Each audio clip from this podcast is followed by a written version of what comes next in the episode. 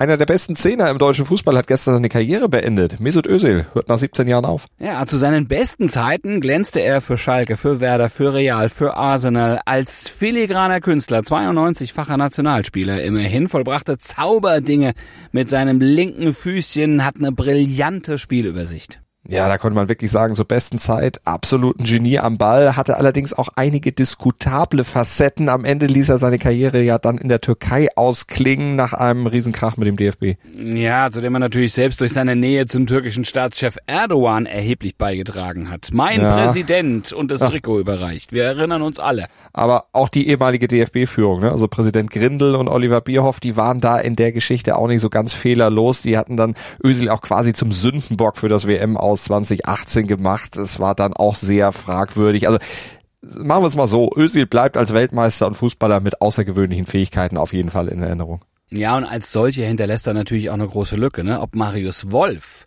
die füllen kann, das ist jetzt erstmal fraglich, aber der Dortmunder soll auf jeden Fall andere Lücken in der neuen deutschen Nationalmannschaft füllen.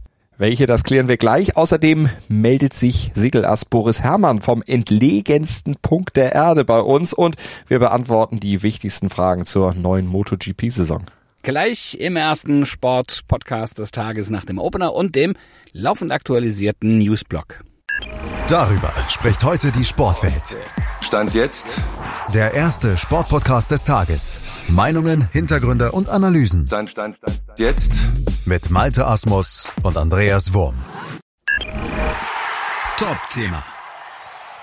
Hansi Flick lässt bei den beiden Länderspielen gegen Peru in Mainz und gegen Belgien in Köln sechs Neulinge vorspielen, darunter auch den Dortmunder Außenverteidiger Marius Wolf. Und der ist mit seinen immerhin schon 27 Jahren quasi ein Spätberufener.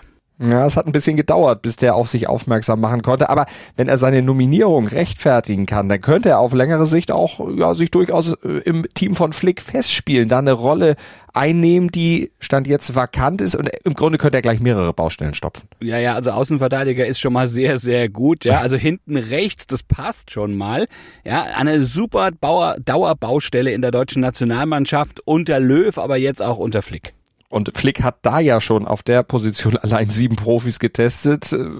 Keiner konnte sich da richtig festspielen. Wolf wäre jetzt Nummer acht. Ja, Wolf ist natürlich dankbar, ne, dass, dass sich die harte Arbeit, äh, die er investiert hat, jetzt auch ausgezahlt hat. Er hat ja, eine, ja einen schwierigen Karriereweg hinter sich. Warum hat so lange bis zum Durchbruch bei Wolf gedauert? Ja, warum hat so lange gedauert? Ähm, ich denke, es ist unterschiedlich. Ich denke, bei jedem nimmt es eine unterschiedliche Karriere. Ähm, ja, vor allen Dingen bei mir. Ja, er ist aussortiert in der Jugend in Nürnberg, dann 1860, dann Hannover, dort in die zweite Mannschaft verbannt worden, dann nach Frankfurt gewechselt. Na, und da hat er immerhin den DFB-Pokal gewonnen ja. ne? und sich dann auch für den BVB empfohlen sich da aber dann auch noch nicht gleich durchsetzen können, sondern erst nachdem er an Hertha und Köln ausgeliehen wurde. Ja, und dann kam ja auch noch kürzlich die Herz-OP. Aber alle diese Rückschläge hat er weggesteckt, weil er etwas hat, was der deutschen Nationalmannschaft zuletzt ja, so ein bisschen abging. Ne? Mentalität, bedingungslosen Einsatz und vor allen Dingen den Willen, immer, immer Vollgas zu geben. Und das hat er auch für sein mögliches Länderspieldebüt versprochen gestern auf der DFB-PK. Ja, ich versuche der Mannschaft eigentlich immer zu helfen. Ähm, hier versuche ich es genauso wie bei Dortmund, 100% ähm, auf den Platz zu bringen egal auf welcher Position. In Dortmund äh, habe ich schon mehrere gespielt dieses Jahr. Ja, und äh, das versuche ich einfach hier genauso zu machen. Und ich denke, es ist allgemein wichtig im Fußball, äh, die richtige Mentalität und Einstellung zu haben. Bei uns in Dortmund läuft es gerade richtig gut, aber ich denke, es hat jeder, der auf dem Platz steht, ähm, den Willen, äh, das Spiel zu gewinnen. Und ähm, ja, wie gesagt, ähm, beim einen sieht man es ein bisschen mehr, vielleicht beim anderen nicht so, aber da würde ich den nicht, nicht äh, ja, ausnehmen, dass er nicht das Spiel gewinnen will, sondern es gibt eben diese ein, zwei, drei, vier Spieler, sage ich mal, wo man es wo mehr erkennt, die die Mannschaft auch mitreißen können. Und ja, es ist eben auch wichtig, dann äh, solche Typen zu haben. Interview. Hast du schon mal vom Point Nemo gehört? Na, aber sicher. Das ist der sozusagen, äh, wir haben es ja schon eingangs gesagt, ne, der sozusagen abgelegenste Ort der Erde. Also der Ort, der am weitesten vom nächstgelegenen Festland entfernt ist. Ja, dieser Punkt auf der Erde, der liegt irgendwo zwischen Chile und Neuseeland, also mitten im Pazifik. Ja, das ist doch auch der Ort, ne, über den auch gern, über dem regelmäßig ähm, Weltraumschrott zum Absturz gebracht wird, ja. also damit er dann irgendwo im Ozean versinken kann. Genau, Point Nemo, 2688 Kilometer vom nächsten Ufer entfernt, wird nicht umsonst auch pazifischer Pol der Unzugänglichkeit genannt. Da kommt man nicht mal so aus Zufall eben vorbei. Und dort ist tatsächlich die Gefahr sehr gering, dass abstürzender Schrott einen Menschen trifft. Wobei dieser Tage sollte da nicht unbedingt was abstürzen, denn da ist jemand in der Nähe. Exaktement, denn unser Segelass Boris Herrmann schippert da in der Gegend herum beim Ocean Race und gestern war er an diesem Point Nemo angekommen und was er da so erlebt hat und was er generell während des Rennens an Bord mit seiner Crew so erlebt hat, hat er in einer Videobotschaft dem Sportinformationsdienst erzählt. Ja, hier am Punkt Nemo will man wirklich keine Probleme haben. Und ich wurde heute Morgen aufgeweckt und schwarzer Rauch kam aus der Motorhaube. Äh, das war natürlich nicht so gut. Dann segeln wir hier schnell zwischendurch und man denkt, hier will man wirklich nicht den Mast brechen. Abgesehen davon ist der Ozean hier genauso grau äh, und der Himmel genauso bedeckt wie äh, die zwei Wochen davor. Es fühlt sich hier gar nicht so weit an vom Land, weil wir nur noch eine Woche, nur noch in Anführungsstrichen, eine Woche bis Cap Horn brauchen. Und ähm, vorher war das, fühlte sich das so unendlich weit an. Also ich habe das Gefühl, wir sind schon bald da. Wissenschaftsexperimente haben wir schon einige unternommen während dieser Etappe. Und zwar haben wir ja ein Labor an Bord, das Meerwasser äh, ansaugt und, und, und, analysiert. Und dort können wir die äh, CO2-Konzentration im Ozean messen. Diese Daten senden wir an Land und die werden dann den Wissenschaftlern zur Verfügung gestellt. Und äh, jetzt wurde ja kürzlich der sechste Sachstandbericht des IPCC veröffentlicht. Und dort äh, fließen unsere Daten zum Beispiel auch mit ein, also in die ganze Klimaforschung. Das ist relativ wichtig. Hintergrund. Ja, also Malte, so ein bisschen musste ich mich dann doch kneifen, ne? als ich auf das Sportprogramm vom Wochenende geguckt habe. Motorrad-Weltmeisterschaft. Es geht auch da wieder los. Äh, Soweit so gut. Es ist jetzt nichts Besonderes, aber es startet diesmal in Portugal, in Portimao, nicht wie sonst in Katar. Ja, stimmt. Das, das ist erstmal ein bisschen ungewohnt. Ne? Liegt aber einfach nur daran, dass der Losail International Circuit gerade renoviert wird und das dauert noch ein bisschen. Deshalb ist Portimao die erste Station in dieser Saison. Aber in Katar wird in dieser Saison auch noch gefahren. Bis zum 19. November wollen die da fertig sein. Das, ja. klappt. Okay, also der Terminplan ist voll. 21 Rennen stehen insgesamt an. So viele gab es noch nie. Äh, bei der Motorrad-Weltmeisterschaft deckt sich ja zum Beispiel ja auch mit der Formel 1 und entsprechend äh, gibt es ja dann auch einige neue Rennstrecken. Genau, Kasachstan am 9. Juli neu im Programm, Indien 24. September, auch die sind erstmals dabei. Übrigens, äh, wenn wir sowieso schon dabei sind, können wir noch mal gucken, wo denn sonst noch so an Highlights gefahren wird. Also erstmal Portugal hatten wir ja gesagt, dann geht's nach Argentinien, dann in die USA, dann zurück nach Europa, Deutschland, der große Preis von Deutschland wird am 18. Juni dann auf dem Sachsenring gefahren. Im Oktober wird dann Asien durchgezogen, also mehrere Länder dort abgefahren und das große Saisonfinale steht dann in Valencia am 26. November auf dem Programm. Ja, du hast gerade gesagt, in Deutschland wird auch gefahren. Das Sachsenring ist mit dabei. Da stellt sich natürlich die Frage, wie viele Deutsche fahren in diesem Jahr mit?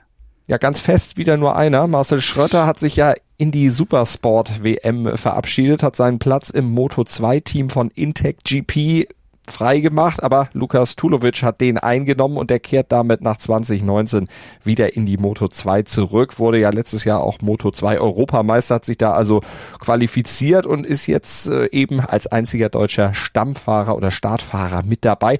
Als Honda-Testfahrer haben wir noch Stefan Bradl in der MotoGP im Einsatz, der hofft auf Wildcard-Einsätze, genau wie übrigens auch Jonas Folger für KTM. Mhm, was ist nun von Tulovic zu erwarten? Ja, gut, eher weniger. Also für ganz vorne dürfte es auf jeden Fall nicht reichen. Top 10 Platzierung, das müsste eigentlich so sein Ziel sein, aber wir sollten nicht zu viel erwarten. Ich sagte ja schon 2019, da war er schon mal als Stammfahrer in der Moto 2 dabei und da hat er in der kompletten Saison gerade mal drei Punkte geholt. Also das wird er sicherlich überbieten können, aber er muss sich ein bisschen ranhalten. Mhm. Also neu in dieser Saison ist ja auch, dass es in der MotoGP zusätzliche Sprintrennen gibt. Was hat's denn mit denen auf sich? Ja, die finden jeweils nach dem Qualifying am Samstag dann statt über die jeweils halbe Renndistanz und der Sieger da erhält dann auch die Hälfte der 25 Punkte fürs Hauptrennen. Also der Sieger der Sprintrennen kriegt 12 Punkte und auch der Neunte bekommt da noch einen Punkt. Das bringt dann ein bisschen Bewegung ins WM-Klassement, aber das macht natürlich auch den ganzen Zeitplan etwas enger bei diesen Grand mhm. Prix. Dafür wurde dann das vierte MotoGP-Training gestrichen und auch die Warm-ups für Moto 2 und Moto 3, die finden auch nicht mehr statt. Hm, Wer ist denn der Favorit auf den Titel in der Königsklasse, sagen wir jetzt mal MotoGP?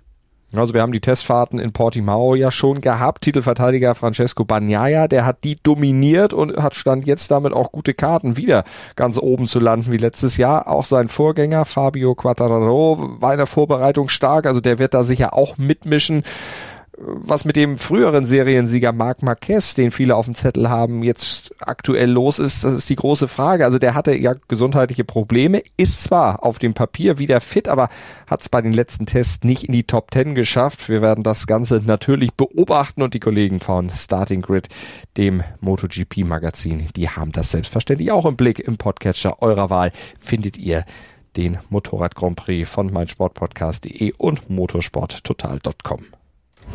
Das bringt der Sporttag. Stand jetzt. Fußball.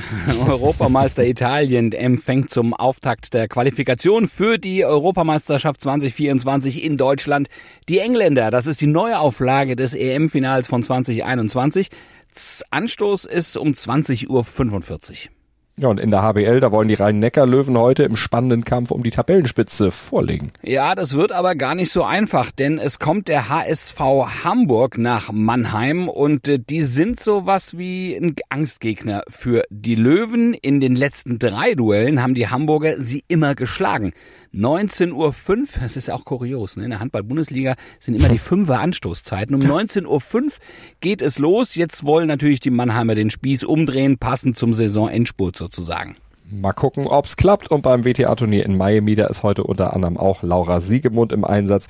Sie trifft in der zweiten Runde auf die Spanierin Paula Barbosa. Ja, genauso wie ihr als Hörer morgen früh um 7.07 Uhr auf uns trefft. Ja, ja, hoffentlich im Podcatcher eurer Wahl. Da könnt ihr uns eigentlich nicht verfehlen. Aber damit ihr ganz sicher geht, lieber jetzt noch schnell abonnieren, dann hört ihr uns morgen auf jeden Fall dann schon mal runtergeladen, wenn ihr aufwacht und dann äh, zu eurem Telefon oder eurem Endgerät greift. Und dann könnt ihr uns gerne natürlich auch bewerten, aber vor allem hören. Bis morgen. Gruß und Kuss von Andreas Wurm und Malte Asmus. Wie baut man eine harmonische Beziehung zu seinem Hund auf? Puh, gar nicht so leicht. Und deshalb frage ich nach, wie es anderen Hundeeltern gelingt, beziehungsweise wie die daran arbeiten. Bei Iswas Dog reden wir dann drüber. Alle 14 Tage neu mit mir, Malte Asmus und unserer Expertin für eine harmonische Mensch-Hund-Beziehung, Melanie Lippisch. Iswas Dog mit Malte Asmus. Überall, wo es Podcasts gibt.